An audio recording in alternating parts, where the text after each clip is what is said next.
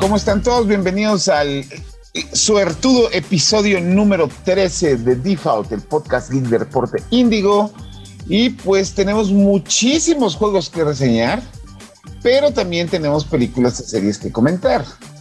¿Qué tal va a estar este programa? Pues acompáñenos. The Foul, el podcast geek por defecto. Aquí está la información más reciente sobre el mundo geek con Kristen Maxise y José Saucedo. The Foul, el podcast geek por defecto.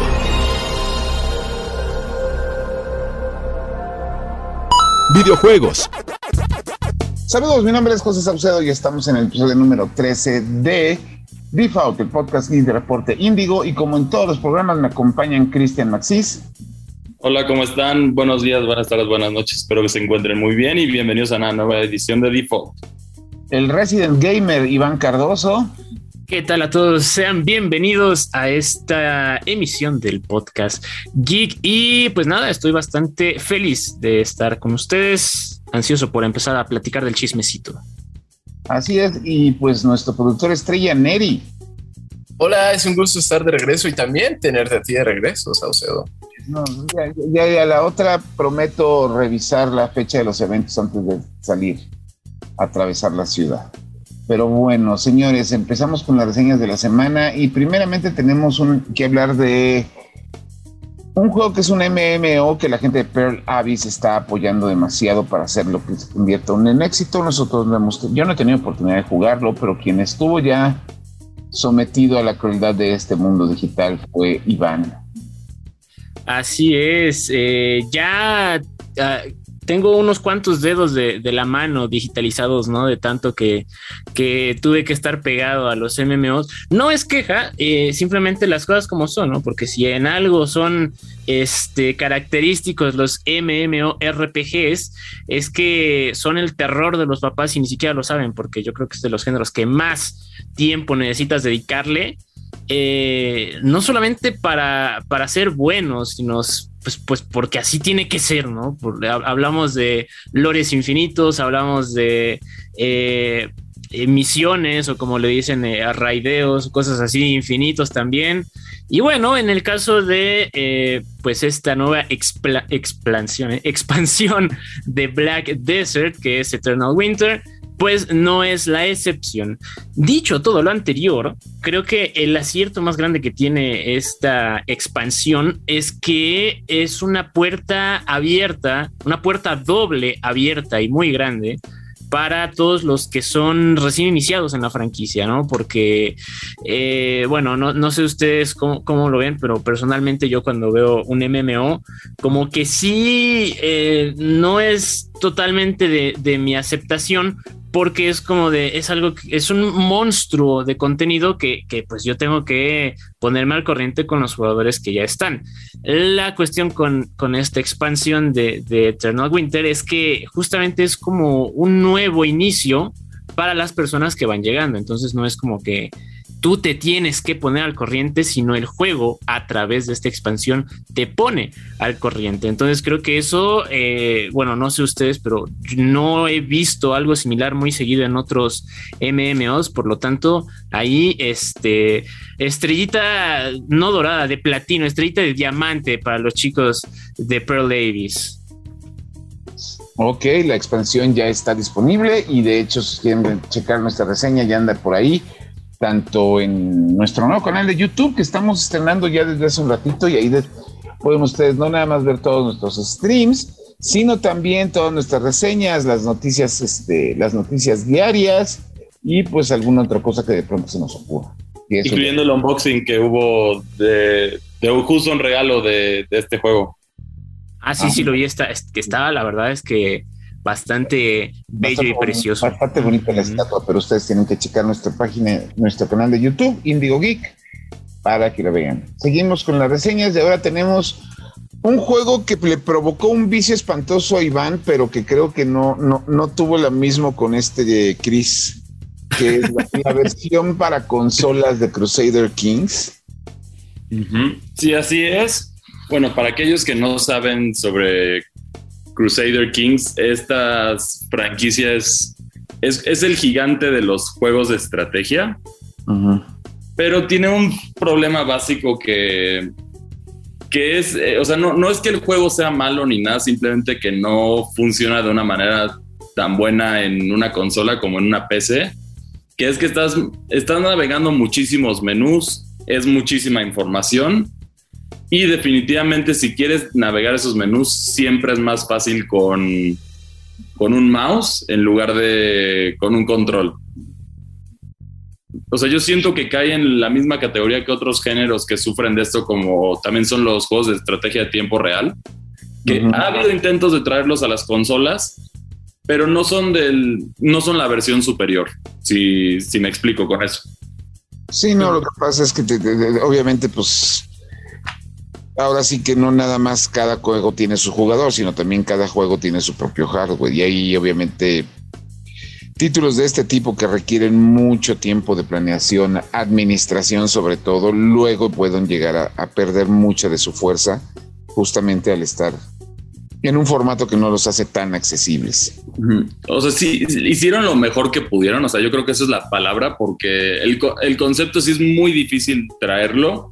Lo hicieron de una forma más o menos manejable, pero al final sino eh, la versión de PC es infinitamente inferior. Aunque el juego en sí, si estás interesado en juegos de estrategia y no tienes una PC que pueda correr Crusader Kings 3, sí lo recomiendo este port. o puede ser una, entrada a este, a este mundo de a este género, pero, pero en sí, no sé, estoy conflictuado porque es un buen juego, pero no está en el lugar adecuado justo por eso que dijimos, pero también es un buen port a la vez, porque se hizo lo posible.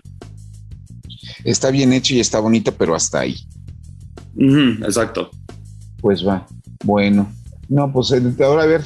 Entonces, Neri, ¿qué fue lo que jugaste en la semana?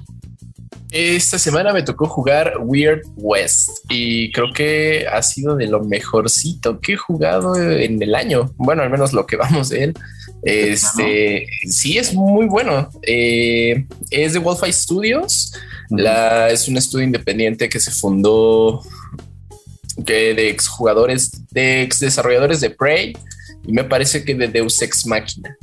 Entonces es un CRPG que nos pone en el viejo este, muy al estilo gráfico como de pues sí, un juego de mesa ah, es vista isométrica, entonces pareciera que estás caminando por un, pues, un diorama o sí, un, tablero de calabozos y dragones del viejo este. Eh, que nos van a, nos va a poner en la piel de cinco personajes. Este, cada personaje con una historia igual de diferente e igual de atrapante, igual de extraña. Este, empezamos con algo muy, muy ligerito, que es una casa de recompensas que regresa a las andadas porque, bueno, su, esposo fue secuestrado. Pero esa historia sirve como de, sí, de, puerta de acceso para, pues, ver qué, qué secretos esconde el universo de Weird West. Y bueno, después nos vamos a encontrar ya con historias bien, bien retorcidas en donde un hombre cerdo trata de recordar quién es y al mismo tiempo intenta ayudar a un árbol que devora almas a suicidarse. Eso suena muy, muy interesante. Eh, está buenísimo, está buenísimo. Este, y bueno, creo que es un CRPG muy bien logrado en estas alturas, como que no, no muchos apuestan por ese género, porque pues, bueno, puede llegar a ser tedioso, puede llegar a ser de nicho para muchos puede llegar a ser tedioso para muchos y, claramente es un juego, es un, es un género muy de nicho. Entonces, eh, me gustó bastante. Es una bocanada de aire fresco para pues todos los que queríamos algo distinto. Yo creo que si gustan de los RPG, es, es un título obligado. Y Sí, sí, Weird West es de, lo mejorcito que ha sacado, que ha salido este año y eh, salió bajo el sello de Devolver Digital, que bueno, ya sabemos que oh. Devolver Digital pues, sí apuesta como por estas historias un poquito raras y esta, esta no es la excepción. Entonces sí, creo que mi calificación que le di en la reseña fue de 9.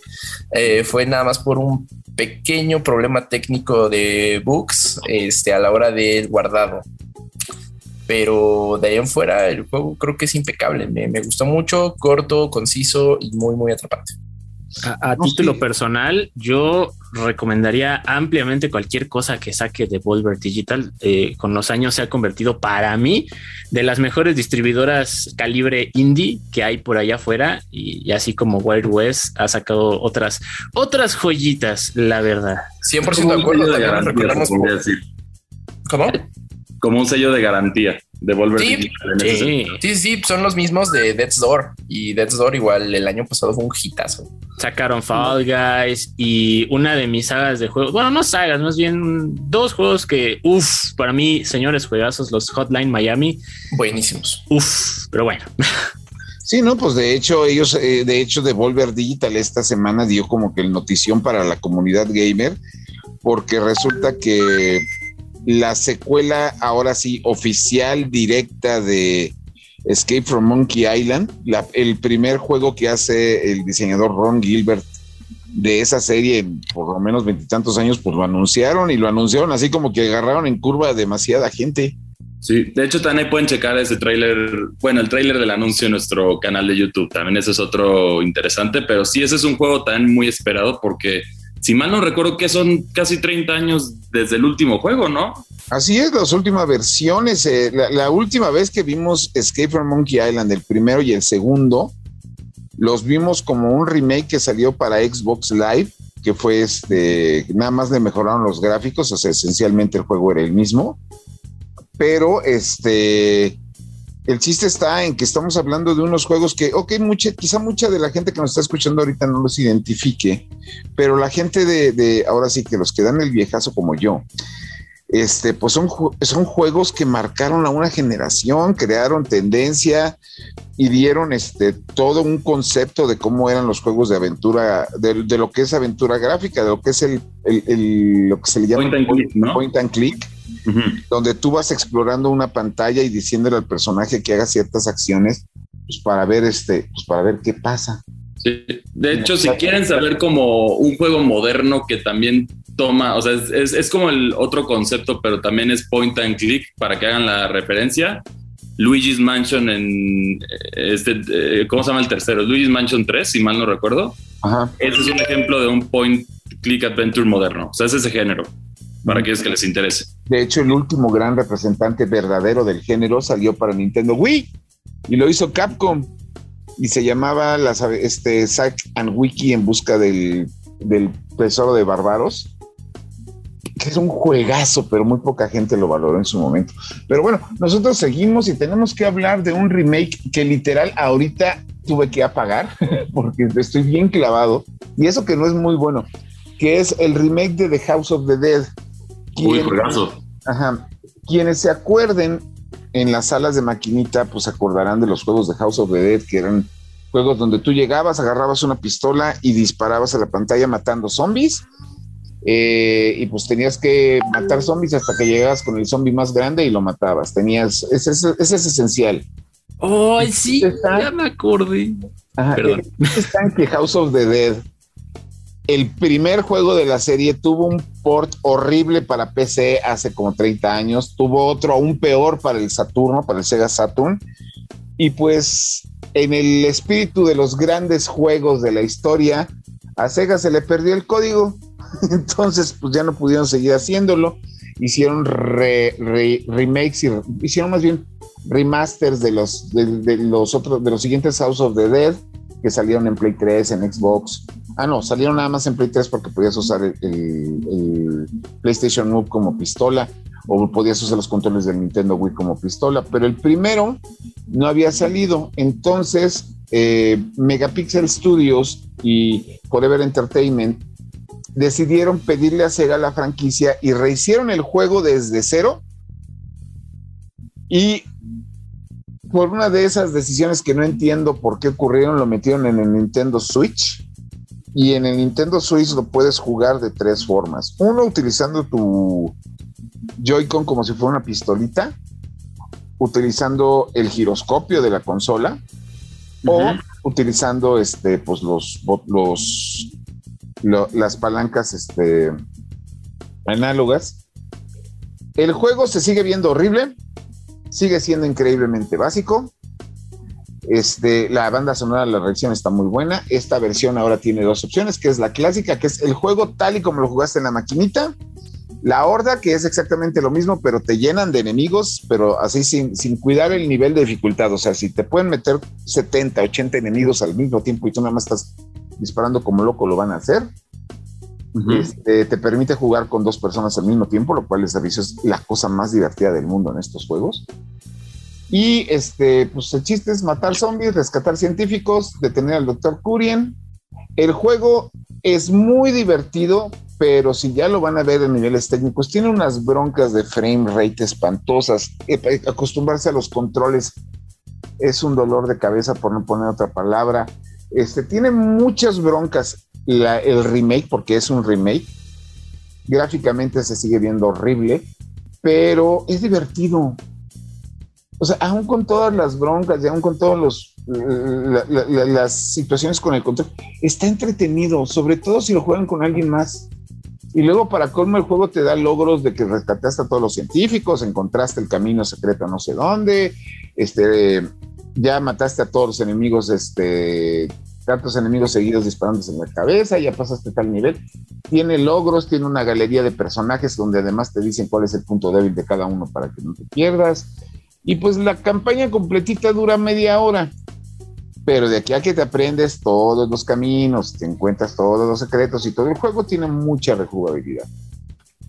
Y se lo recomiendo bastante porque además, conforme lo vas terminando, vas ganando nuevas armas. Entonces dejas de usar una pistola y entonces ya puedes usar una ballesta. Y si no tienes una ballesta, te dan la escopeta. Y la escopeta es divertidísima porque con esa vuelas a todo el mundo. Está muy, muy divertido. Se lo recomiendo. De por sí, yo soy muy fan de la serie House of the Dead. Es muy buena. Ajá. Digo, el juego no supera a la entrega anterior de la serie que fue House of the Dead Overkill, que salió para el Play 3 y para el Nintendo Wii. Esa es una maravilla, ese es uno de los mejores juegos que yo juego en mi vida, pero este está muy divertido. Pero sí, les aviso, el control cuesta trabajo acostumbrarse y por más que quieran, no lo jueguen en el Nintendo Switch Lite. Es increíble. Y, ahora que mencionas también eh, ports pobres de de esa franquicia para PC, no, no hay que olvidar el mítico Typing of the Dead. ¿Alguna vez lo jugaron? yo, tengo, los dos, porque es el Typing of the Dead, que es el House of the Dead, pero en lugar de disparar usas un teclado para escribir las la, palabra que le aparece en la cabecita al zombie para matarlo. Y está el Typing of the Dead 2 Overkill, que es el House of the Dead Overkill, pero sobre la misma idea que escribes en el, teclado las palabras que tienen los zombies en la cabeza para poder matarlos y pues para matar a los enemigos tienes que aventarte todo un párrafo sin errores de ortografía. Que te enseña mecanografía ese juego, que te enseña problemas, Pero os digo, House of the Dead ha sido una franquicia de Sega que pues, les hace, es la han explotado en muchas cosas, pero muy poca gente le ha dado el reconocimiento que merece. Digo, hay un juego de, hay un juego de dardos que tiene un DLC de House of the Dead, que es para VR. Y pues yo todavía tengo en mi Nintendo, en el Game Boy Advance, mi Pinball of the Dead, que es un pinball donde tienes que matar a los zombies que están caminando ahí en, el tablero y está basado también en House of the Dead. Pero bueno, este juego es el primero de lo que la gente de Forever Entertainment promete ser una serie de remakes de estos clásicos, solo que espero que para la secuela y se pongan de acuerdo con Nintendo, con Mad Cats, con, con Hori, con alguien que haga accesorios y saquen una pistola. Mad Cats ya no se puede porque ya quebraron. Ah, bueno, es que ya no, sabía, pero con Hori todavía están por ahí, o con Nintendo, con el que saquen una pistola. Digo, si Nintendo pudo sacar la cosa esa para el Wii que te hacía. Que era ¿El Wii el Wii Zapper, que era un molde que hacía el control del Wii una pistola, pueden hacer algo para el Nintendo Switch, porque les juro que sería divertidísimo. Yo es, que, es que sí. Ajá. Dime. Es que sí, justamente como que el atractivo de, o sea, yo cuando fui el, ah, fue justo cuando dijiste de, las arcades en los, en de entonces, que tenían las pistolas, ¿no? O sea, eso es como que era parte del atractivo. No sé, o sea, me cuesta hacer un poco la idea, el port ahora, en donde es con un control convencional y, pues a lo mejor se pierde ahí un poco de, o sea, porque yo recuerdo que el, desafío estaba en, en, pues físicamente tú medio apuntarle bien con el sensor de la pistola de juguete a la pantalla, ¿no? Entonces... Es, que ese era el chiste, de hecho esa es la razón por la cual los juegos de este tipo en PlayStation 1 se murieron, los que sacó Resident Evil, los que sacaron de Resident Evil, era porque usabas el control, entonces pues no tenía tanto chiste y en las maquinitas pues eran de los principales atractivos. O sea, aquí estamos hablando no nada más de House of the Dead, sino que también me acuerdo de uno de Jurassic Park. Ah, claro. Ajá, el de Aerosmith donde disparabas discos y obviamente los de Terminator, ¿no? Entonces, este, pues eran muy divertidos. Este juego está entretenido, pero pues éntrenle con cautela. Nosotros le vamos a poner un 7, la reseña la van a poder ver Ah, pues hoy es sábado, el día de hoy este, la, vamos la, deben ya de tener ahí disponible en, la página de Indigo Geek, pero pues está entretenido. Ese fue, pues ahora sí que el juego más reciente que checamos, pero uno que ya teníamos rato de estar jugando y la verdad me sorprende porque lo tuve que dejar de jugar yo para poder dedicarme a los demás títulos que tenemos que reseñar. Pero las aquí lo siguen jugando y siguen sacando contenido y siguen sacando cosas. Es Lego Star Wars, la de Skywalker Saga, que es en la definición básica es un juego que adaptan al humor y a las gráficas de Lego las seis, las nueve películas de la Guerra de las Galaxias. Les iba a decir las seis porque los últimos tres yo no las considero porque soy fan de vieja escuela, pero pues ni modo. Este, pero el chiste está en que la gente de Lego y Traveler Tales no hicieron recopilación de los juegos que ya habían sacado, sino que los hicieron de nuevo cada una de las historias desde cero. Qué bello. Cada uno de los escenarios te pone en un escenario, en escenario chiquito de medio mundo abierto. Y pues te dicen ahora sí que en el más puro espíritu de Lego, de pues ahí está el, el para que juegues, juega el camino está por allá, pero pues no, si no quieres seguirlo, no lo sigas. Y, y, Lego Star Wars tiene más de 40 niveles. Cuando terminas un episodio, todos los niveles de ese episodio te quedan libres para que tú los puedas explorar este, y encontrar toda la bola de secretos, bromas, chistes locales, referencias todo lo que metieron lo, puedes hacer y no nada más en, este, en los 23 planetas, sino también en el espacio. Entonces, puedes subirte a alguna de las, de las decenas de naves que hay disponibles y pues irte ahí a volar y a destruir asteroides y a pelear con el imperio y lo que quieras. Ah, tiene, el juego tiene más de 400 personajes disponibles y los 400 personajes, cada uno tiene sus habilidades específicas y hay niveles en donde nada más ciertos personajes van a poder entrar en ciertos caminos. Entonces, si quieres explorar todo, tienes que ver. No, es demasiado, o sea, son de esos contenidos que cuando ya los te los pones a ver, ¿cómo decías, Iván, que es overwhelming, que te, que te, que dices, esto es demasiado. Abrumador, ¿no? Te abruma, o sea, pero te abruma en el buen sentido. ajá, en esta es de buen sentido, ¿no? Sí, en este es en el buen sentido, porque yo veo aquí a los, a, los sobrinos perderse y ahora voy a usar a este y ahora vamos a cambiarlo aquí y ahora... Y para poder conseguir ciertos de los elementos o de las cosas que coleccionas en el juego, de los cubitos especiales y de las piezas especiales para armar naves y tener, pues necesitas ponerte creativo. O sea, no, no, no, no todo es B del punto A, B del punto A al punto B, sino pues quieres, en lugar de, de hay un momento en, al final del, de, cuando están este, atacando el imperio, la, la nave donde va la princesa Lea al principio de la, del episodio 4, ¿no? la Tantif 4, perdón, tenía que decirlo. Así se llama. Pues llega un momento en el que están los caminos cerrados, entonces, pues tú tienes cuatro opciones, o sea, puedes o irte por infiltrarte por uno de los tubos o apagar el fuego y agarrar ese camino o a destruir a, disparos láser una pared y avanzar por ahí y que dependiendo de cada uno de cómo avances es lo que vas a encontrar, a quién vas a descubrir, qué es lo que vas a desbloquear y eso ocurre con todos los este con todos los niveles y después las habilidades especiales de cada uno de los personajes es un minijuego distinto lo cual le da variedad al, al, gameplay. Un ejemplo, cuando estás con, con, una unidad de R2 como R2D2, y te conectas a una computadora, te sale un minijuego de cómo tienes que alinear los circulitos para que puedas este, pues, hablar con la computadora y abrir la puerta o lo que usted quiera y mande. Entonces, este, el nivel de variedad que tiene y que ofrece el juego está muy, muy, muy completo. Así que si ustedes son de los que buscan juegos que tengan contenido para rato, váyanse buscando este, el, el Lego Star Wars Skywalker Saga y pues si son fanáticos de todo lo que tenga que ver con Star Wars, les aviso que además de los 400 personajes disponibles en el juego, pueden agregar personajes del Mandalorian, del libro de Boba Fett, de la serie esta animada que salió ahora. De Bad Batch. Bad Batch. Entonces, pues digo, ya de una vez querían coleccionar todo lo de Star Wars sin que les salgan 25 mil pesos la nave entonces, pues ahí está el juego, se lo recomendamos bastante. De hecho, a, nosotros, a mí me gustó demasiado. Qué gozada, qué gozada, la verdad. Y pregunta y un poquito más técnica. La última vez, tiene mucho rato que jugué algo de Lego, eh, pero la última vez que lo jugué se seguía viendo bien porque, bueno, es un efecto ahí de plástico y de ladrillo de Lego, pero ya soy un poco viejo.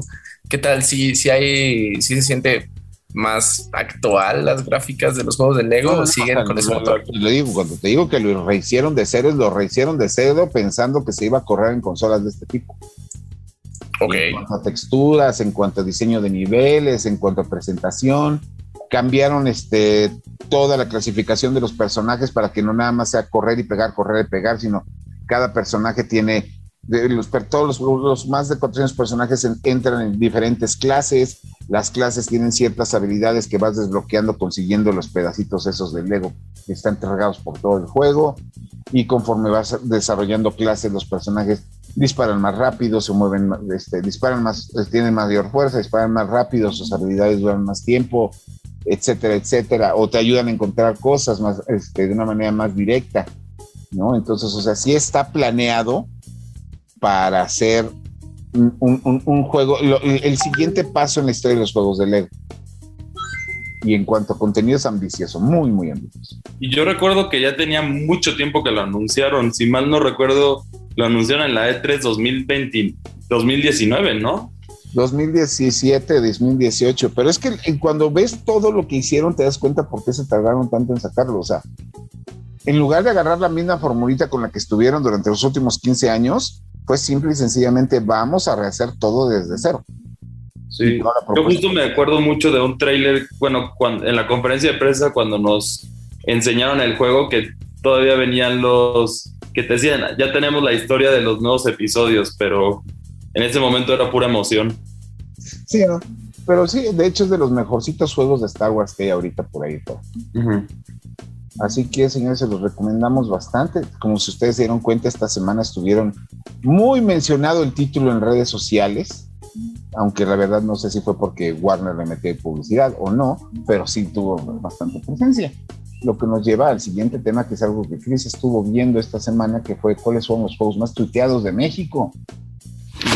Así es, fue curioso porque hay ciertos juegos que son como de esperarse dentro de la lista, pero hay algunos que son inesperados. Bueno, para, para aquellos que no saben, el juego más tuiteado de México en este trimestre fue el de Genshin Impact. ¿Por qué? Al final, de lo que yo entendí es, o sea, sí es un juego que es bastante grande aquí en, en México, por, por lo cual ha estado girando. Es gratis. Bueno, eso lo vas a ver porque de hecho hay solo dos, si mal no recuerdo, que son gratis, que el otro es Free Fire. Bueno, Free Fire y Fortnite. Ah, también está Fortnite, sí, sí. Pero luego hay cosas muy inesperadas, por ejemplo, Five Nights at Freddy's, que justo yo lo yo me pregunté, de verdad hay gente que sigue jugando Five Nights at Freddy's y no es como si un juego nuevo fuera, fuera anunciado, porque el último anunciado salió el año pasado en diciembre. Entonces, como que ya debían de haber pasado los meses como para que se calmara un poco la cosa. Pues mira, Final Fantasy tiene el juego, tiene el concepto de que es, el juego de, Es que yo siento que ese juego funcionaba más como espectáculo para gente que le gusta ver streamers. Sí, de acuerdo. Era muy divertido ver a alguien más streamearlo. Sí, no, porque yo la verdad nunca le encontré el chiste.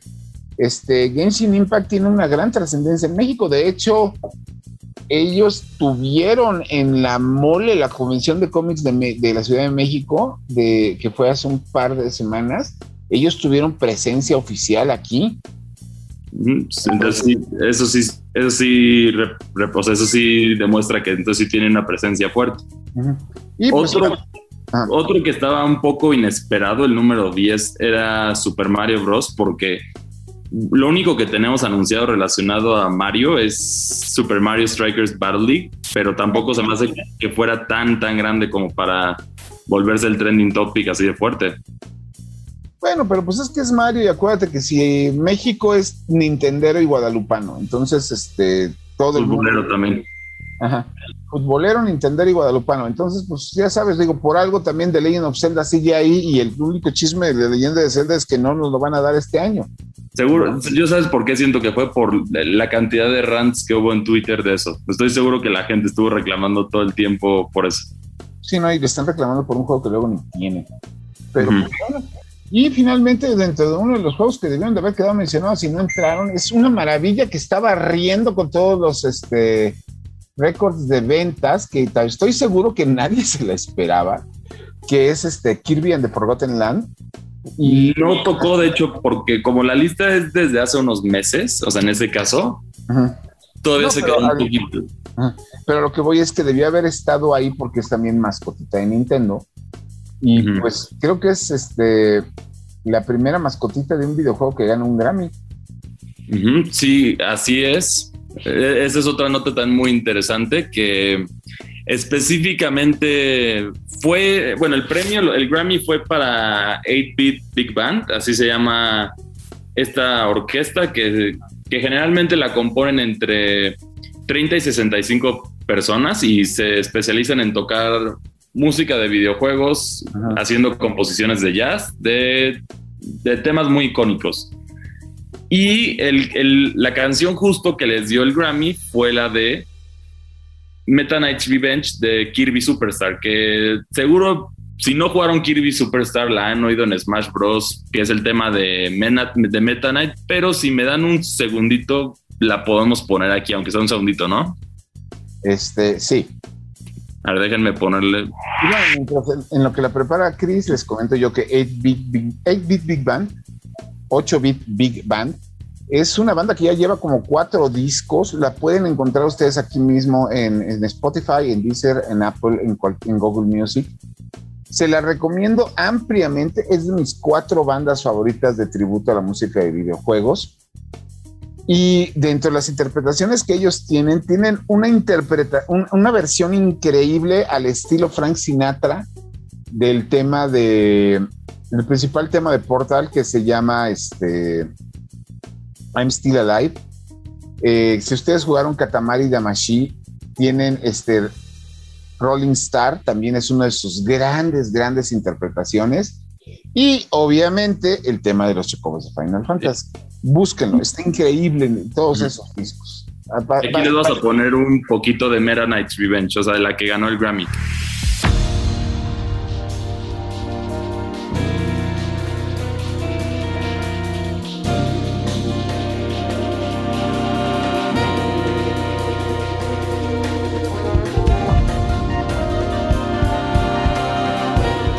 Como pueden ver esta canción, si, o sea, si no juegan Kirby pero son jugadores de Smash, es el tema de Meta Knight. O sea, es el personaje que lo relacionan todo el tiempo con, con, este, con esta canción justamente. Y esa fue la que les dio el, el, premio, el, Grammy al, al, mejor arreglo instrumental, específicamente.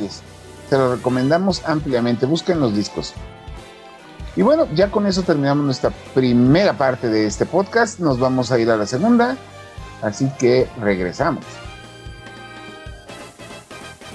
Entretenimiento.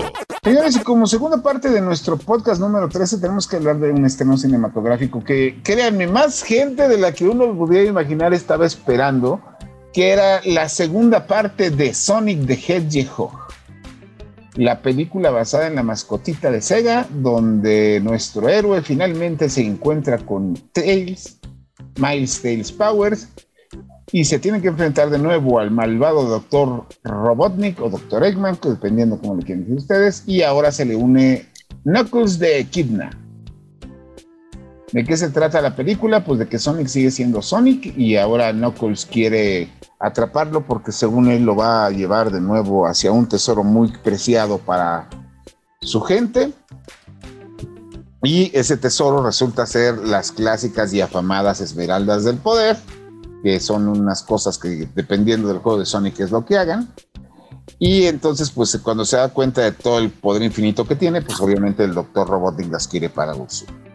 Y pues Miles está ahí pues para ayudar. entonces, ¿no? Entonces, la película está al nivel de la primera. Está, tiene dos, tres escenas que pues realmente están de sobra, pero pues había que poner comedia y había que justificar el salario de James Marsden. Este, pero en general la cinta está bien, está, como les digo, al nivel de la primera en cuanto a historia, en cuanto a narrativa, en comedia y lo que quieran pero a diferencia de la primera, aquí las referencias a los juegos de Sonic ya, ya no son como que escenitas sutiles, sino que ahí está el golpe y el madrazo, ¿no? O sea, quienes jugaron el primer Sonic de Hedgehog van a reconocer un escenario del juego en la película, o este, las dinámicas de Sonic Heroes, o las referencias a Doctor Robotnik's Big Machine. Entonces, hay muchas cosas ya un poquito más clavadas esta, esta producción no es adaptación directa de los juegos, nada más agarraron al personaje y dijeron, vamos a hacer una historia con Sonic. Y entonces, pues eso es lo que está haciendo. A mí lo que más me gustó de la película, como ya lo he comentado en varias veces y también se, lo, lo, comentamos en la reseña que ya también está en la página de Indigo Geek y en la sección de Geek News, es que tuvimos, bueno, tuve la oportunidad de ver la película en una sala llena de morritos, pero de morritos que iban vestidos de Sonic, o sea, iban con su, con su, ¿cómo se llaman? Sus onesies, su piñamita. O iban, este, iban disfrazados o traían como 16 peluches para que el peluche se viera en la, en la pantalla y todo eso. Y lo que más me emocionó de la película fue justamente la escena, este, post créditos, porque los niños gritaron, como, como, los, como lo harían los hermanos mayores con una de Marvel, pero los morritos con la de y eso me gustó bastante. La película está ya lista, ya afuera. Vale la pena, está entretenida. No vayan buscando, obviamente, una obra cinematográfica. Es una película familiar a momentos bastante sosa, a momentos boba, pero muy entretenida. Y pues no sé si ustedes quieren comentar algo al respecto. Al final de cuentas, pues es para, es para niños, ¿no? O sea, Sonic, desde que es Sonic en los videojuegos, es más para niños que para un público más grande. Y la película, pues, obviamente a veces va por esa tangente, ¿no? Entonces, o sea, lo digo por, por eso último que mencionabas, ¿no? Socio, de que, o sea, eh, tiene humor, sí, pero, o sea, pues, es humor de, niño chiquito, que, no, no, no, es, pues, que, es que es para eso. No, no, no, a lo que me refería es, o sea, es un, es, es un humor familiar hay un par de escenas, sobre todo con toda una secuencia relacionada con una boda que dices, güey, por el amor de Dios, ya mátenlos a todos. Pero porque ya caen en, demasiado tonto. ¿no? O sea, yo no digo que por ser para niños la película sea tonta, sino que es una película muy digerible. O sea, ya hay cosas obviamente muy tontas que la película que dice, sí, güey, quiten esto, como que se me está perdiendo el punto. Pero hay otras que están muy bien logradas, sobre todo este, una elaborada escena de baile y obviamente, pues la participación de, Jim Carrey, que ahorita llega en un segundo plano porque el villano es Knuckles. Pero pues Jim Carrey, como acostumbra, se vuela la película, se vuela las escenas cada vez que aparece. La cinta en inglés cuenta con la voz de Idris Elba como Knuckles, que se me hace graciosísimo. Y en español está su ídolo Luisito Comunica. De Sonic. Como Sonic. Ah. Esa es la parte que no termina de gustarme. Yo, tampoco. bueno, o sea, entiendo que el Star System es para generar rating y lo que quieras, pero hay actores de voz muchísimo mejores en lugar de jalar un Ya no sé, pero fíjate que aquí se notó que también ya Luisito ya, o sea, de, la primera película a la segunda sí también hubo una evolución en su doblaje. ¿eh? Ya lo pusieron a chambear. Y ya no se siente de que agarró el micrófono y se puso a hablar, sino que ahora ya, ya, ya, ya, ya tuvo otras cosas. Lo sentí mucho mejor en la versión en español. Pero pues si quieren ver la versión en inglés, teóricamente debe estar disponible en algún cine de este país. En, horario de como las 10 de la noche o algo así, pero estará. Ahí estará. Así que, bueno, pues eso es Sonic el Erizo. Esta fue el, por primera vez, un segundo segmento corto en un podcast de Default. y nosotros regresamos. 3, 2, 1. Iván. Dígame. ¿Por qué le estabas viendo las nalgas a Master Chief? Pues es que no es que se la, no es que estuviera haciéndolo, es que así estaba el cuadro. Ah, no me diga a mí, dígale dirección de fotografía de esa serie, por favor. algo, algo. Estamos hablando de la serie de Halo, la cual fue estrenada hace casi un mes por Paramount Pictures para su servicio de streaming. Nuestro querido Neri tuvo la oportunidad de ver el primer capítulo en una pantallota en la gran premier que se hizo en México. Yo ya tuve ver los primer, la oportunidad de ver los primeros dos capítulos y le comentaba en algún momento a Chris que pues, yo siento que la serie está escrita como con, con, la misma sutilidad con la que un toro entra corriendo en una cristalería. Este, y mi única queja, y les aviso ahorita, los de, vamos a estar hablando con spoilers mi única queja con la serie es ¿por qué tienen que quitarle el casco a Master Chief? No entiendo. Todo el mundo lo decimos. No, Todo tan y, o sea, que no es importante además. Y tan temprano en la serie, ¿por qué lo hicieron? Sí, o sea, porque básicamente la única vez que hemos logrado ver por lo menos una parte del rostro del jefe maestro en, en los videojuegos es efectivamente en Halo 4. Ah, sí. Si pasas el, si pasas la campaña en modo legendario, se ve solo los ojos y ya, pero eso es lo máximo que hemos visto y luego para que lleguen con la serie y nos pongan, como que eso sí me, me decepciona a mí.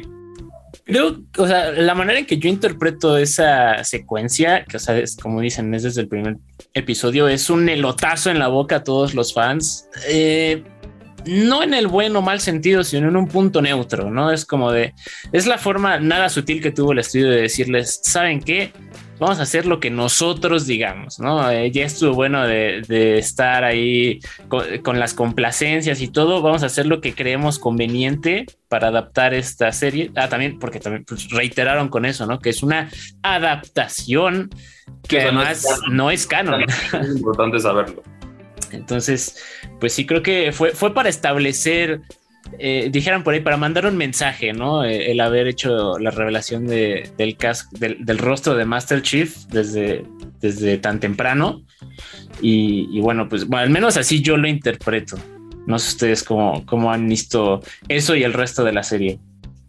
Pues bueno, también los, churros se hacen canon oficial de Halo. ah, sí, claro. Eso es bueno, eso es bueno.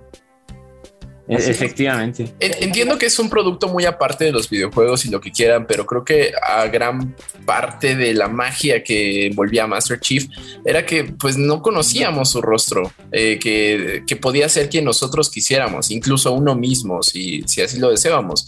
Entonces que le quitaran el casco aquí, que le dijeran, no, no es lo que tú imaginabas, es este fulano, a mí no me... Creo que eso fue un turn down horrible eh, para mí en y que hizo que incluso ya no siguiera con la serie. Uy, así de plano. Sí, sí, sí, sí. Mira, aquí tenemos la situación y eso es una cosa que también tiene que ver mucho con lo que comenta Neri.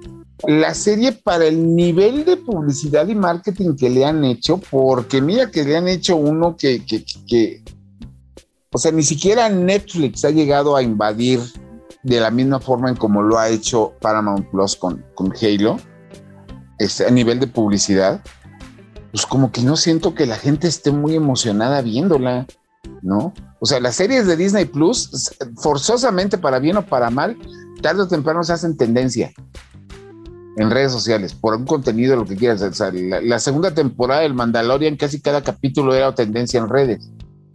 Pero pues de Halo no los veo comentando ni a los fans. Están igual que con el Halo Infinite, pues salió, lo jugaron y pues vaya. Es que también sabes cuál es el problema. Yo siento que no sabe. Otra vez está pasando lo mismo, que no saben hacia. O sea, lo mismo que le pasó a Star Wars, que no saben hacia qué audiencia están dedicando. Le quieren dar a, una audiencia que no le interesa nada a Halo, en lugar de, de sí quizá enfocarse más a lo de a lo de Halo. Y en el caso de la historia también hay muchas incongruencias. Sé que no es canon, pero Pero a ver, ¿cómo pones que uno de, los principales del Covenant es, es, una, es una humana? O sea, con eso como que ya alteras mucho el canon, para mi gusto. Pues, ajá. Pero pues yo creo que por de ahí viene la excusa de que esto no tiene que ver nada con los juegos. Y a mí lo que yo le comentaba en algún momento, este, lo comentaba creo que fuera del aire en algún otro podcast, es si ahorita lo que está siendo un éxito de las series de Star Wars y de Marvel en Disney Plus y de los videojuegos y de los cómics y es que los están todos entrelazando con las películas para que la gente forzosamente tenga que consumirlo todo y al mismo tiempo se sienta como que es parte de todo de un universo. ¿Cómo se les ocurre hacer algo totalmente separado de ese canon? ¿No? O sea, lo, que había escuchado por ahí en algunas declaraciones es que los directivos de la serie están tomando mucha inspiración de lo que hizo Marvel con su universo cinematográfico justamente. Eh, digo, híjole, o sea, la verdad es que creo que sí, en la realidad hay una diferencia abismal, pero lo que quieren ellos llegar es como de que no, pues es que el material original está ahí, refiriéndose a los cómics de Marvel, y las, las películas se parecen, pero no son copias fieles, que es cierto, ¿no? O sea, por ejemplo, eh, en las películas, Tony Stark sí tiene esta actitud así medio estafalaria, medio hasta acá, medio ahí como que se le va el avión a veces. Y en los cómics es un declarado borracho, ¿no? Y ahí como que, o sea, ahí difieren un poquito como para adaptarlo, ¿no? O a lo mejor este. El universo cinematográfico de Marvel creó su propio universo inspirado en los cómics.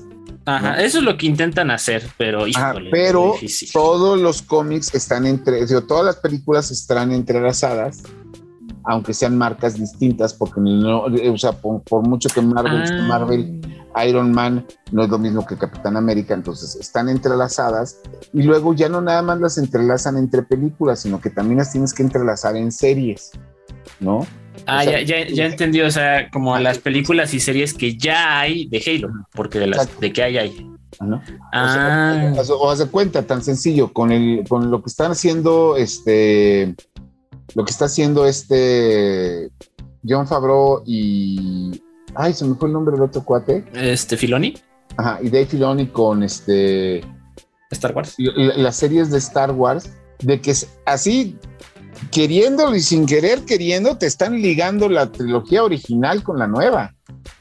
Y de manera directa y de manera indirecta, ¿no? O sea. Sí, pero también hay un detalle importante. En el caso de Star Wars, que no ha pasado con, con Marvel, es que eh, antes de que empezara todo esto, que, o sea, ahorita ya es, es una maquinaria perfectamente bien aceitada y en marcha es Star Wars. Pero en su momento, lo primerísimo, primero que hizo eh, Disney con Star Wars cuando lo compró fue obliterar, borrar completamente todo lo que había existido de Star Wars que no fueran las películas, cómics, novelas, etcétera, etcétera. eso, eso, Dave Filoni justamente lo detuvo. ¿no? está rescatando, sí, cosas está rescatando elementos y varias cosas. Pero a lo que voy es Star Wars están relacionando las series de televisión con las películas, están metiendo referencias de las series animadas anteriores, están metiendo referencias de los cómics de la Nueva República. Entonces, todo eso está conectado.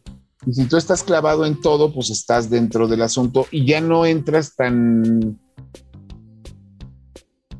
tan a la ligera a un producto nuevo, sino haz de cuenta, cuando salió este, el, ¿cómo se llama el Bounty Hunter azul que salió en, en, en libro de Boba Fett? El. Ah, caray. La, chava o no? No, no, no. El, güey que mata al final, este Boba Fett. Ah, ah, ya, ya, ya, ya, Cat Bane. Ajá, o sea, cuando salió Cat Bane, todo el mundo sabía quién era. De los cuenes están clavados. Igual, a mí me sorprendió mucho cuando metieron al Wookiee negro, que fue de, güey, no mames, este güey lo vi en un cómic hace, hace tres meses y yo creí que se iba a quedar ahí. El Black Crescent. Ándale. Entonces, todas esas cosas ya están pasando. Entonces, si eso es lo que está ayudando en muchos aspectos a levantar el interés de, las películas y de las series de una licencia, como que hacerlo algo independiente, no, para mí no me hace sentido. No, y siempre fracasan esos proyectos, ya lo hemos visto una y otra y otra vez. Pregúntenle a la franquicia de Resident. Sí, no, o sea, de hecho, el único personaje al que le ha funcionado eso de que vamos a, de, que no vamos a utilizar el canon de los juegos y, ha sido a Sonic. Porque mira, Sonic, todas las adaptaciones que ha tenido a lo largo de su historia de, de caricaturas y series, ninguna sigue el, y películas, ninguna sigue el canon, pero pues es, creo que es el único el que le ha funcionado eso. Bueno, la super serie de Kirby que también hubo en algún momento, que era buenísima. También no, no, seguía el canon, pero es porque Kirby en sí no tiene mucha historia que digamos. Entonces también eso. No, no, no, ya sabemos que Kirby se trata de que eres un, una bolita rosa que a la que le roban su tomate, entonces tiene que matar a un dios. Entonces, este, pero pues yo no sé, yo siento que si hubieran, si se hubieran ido a narrar o una precuela de, de la historia de John 117 o meterse de lleno a recrear lo que es el desarrollo de los juegos de Halo, yo siento que lo hubiera ido más, porque yo hasta ahorita, como estoy viendo el impacto de la serie de televisión, quizá ah, ah, por la necesidad de los productores hay una segunda temporada, pero no creo que pase de ahí, porque la serie no es barata. Sí, y, la verdad, como bien dices, este está, o sea, no está haciendo el hitazo. A mí personalmente, ahora que lo mencionas, me hubiera gustado algo e, estilo tipo de Mandalorian, justamente. O sea, ya sé que suena cliché, pero ¿cómo empezó Mandalorian? O sea, dijeron, vamos a hacer por primera vez una serie live action de esto. Nunca lo hemos intentado y por ende vamos a empezar algo nuevo que está dentro del canon, pero pues si nos explota en la cara, no importa y, y si nos va bien, pues qué chido, ¿no? ¿Y dónde quedó Mandalorian? ¿no? O sea, a lo que voy es a lo mejor una especie de un nuevo equipo de Spartans, ¿no? Que jamás había escuchado, pero le vas construyendo a partir de ahí la historia que siempre está eh, cimentado en el universo de Halo, de los, de, los juegos y así, y así pues eh, aprovecha, o sea, le das gusto a los veteranos de la saga y es un inicio nuevo para, para quien quiera unirse, ¿no? Y en una de esas, pues así como tuvimos ese final de temporada del mando con Luke Skywalker, ahí sí ya metes a, John, ¿no? Haciendo una matazón y dices, no manches, el Master Chef, ¿no? Pero... O, la otra puede ser también hacer historias de los equipos, pero irte más atrás. Por ejemplo, puedes usar el equipo noble, Exacto. antes de que entrara este Noble Six al equipo, porque había otro Noble, Noble Six antes de que entrara, o puedes usar hasta el Red o el Blue Team, que tan son equipos de Spartans en la guerra de los, del Covenant. Y al final podrías hacer algo muy grandioso que los fans podrían apreciar. O a lo mejor te puedes ir todavía más ambicioso si quieres a ese, ese momento que no hemos podido ver muchos detalles en videojuegos o en el canon de Halo, que es, por ejemplo, la guerra, la, guerra de los Forerunner contra, contra el Flood. O sea, ¿cómo, ¿cómo, empezó eso? ¿Qué, la importancia de ciertos personajes que son mencionados en los juegos, pero no están ahí de manera directa, la inteligencia artificial de los Forerunner, te podrías meter muy adentro y son historias muy amplias, tienes muchísimo a dónde tocarle, pero lo que están haciendo que es como, o sea, es como una mezcla, es como el hijo feo de una mezcla de una nueva historia con el canon, entonces eso no me gusta a mí.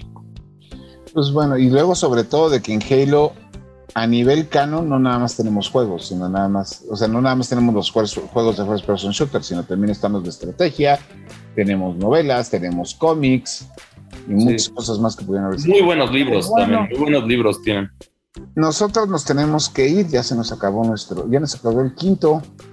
Este fue el episodio número 13 de Default. Gracias, Chris. Muchas gracias por acompañarnos. A mí me pueden seguir en Twitter como arroba cristian con CHMAC62, ahí es donde estoy cotorreando con ustedes, o en los streams que hago aquí en Indigo Geek, en Facebook, Twitch y YouTube. Así es, y este, Neri. Sí, así es. Muchísimas gracias por acompañarnos en un episodio más de Default. Eh, bueno, también no se olviden de seguir nuestro contenido diario en el nuevo canal de YouTube y en el canal de Reporte Índigo, uh, los Geek News. Y bueno, obviamente dejar su comentario con el hashtag Indigo Geek. A mí me encuentran en arroba sir-bits en Twitter. Y este, Ivan. A mí me pueden encontrar en todas las redes sociales como arroba dankberserker, D-A-N-K Berserker, ahí para platicar de todo lo que ustedes gusten y eh, especialmente eh, de Star Wars, Halo o cualquier cosa parecida. Y bueno, mi nombre es José Saucedo. Esto fue el episodio número 13 de Default. Esperamos todos sus comentarios, sus ideas, sus reclamos, sus, conceptos, todo a nuestras redes sociales: Facebook, Twitter, Instagram, TikTok y YouTube. Y pues nos vamos. Hasta luego. The Foul, el podcast geek por defecto. Aquí está la información más reciente sobre el mundo geek con Kristen Maxise y José Saucedo. The Foul, el podcast geek por defecto.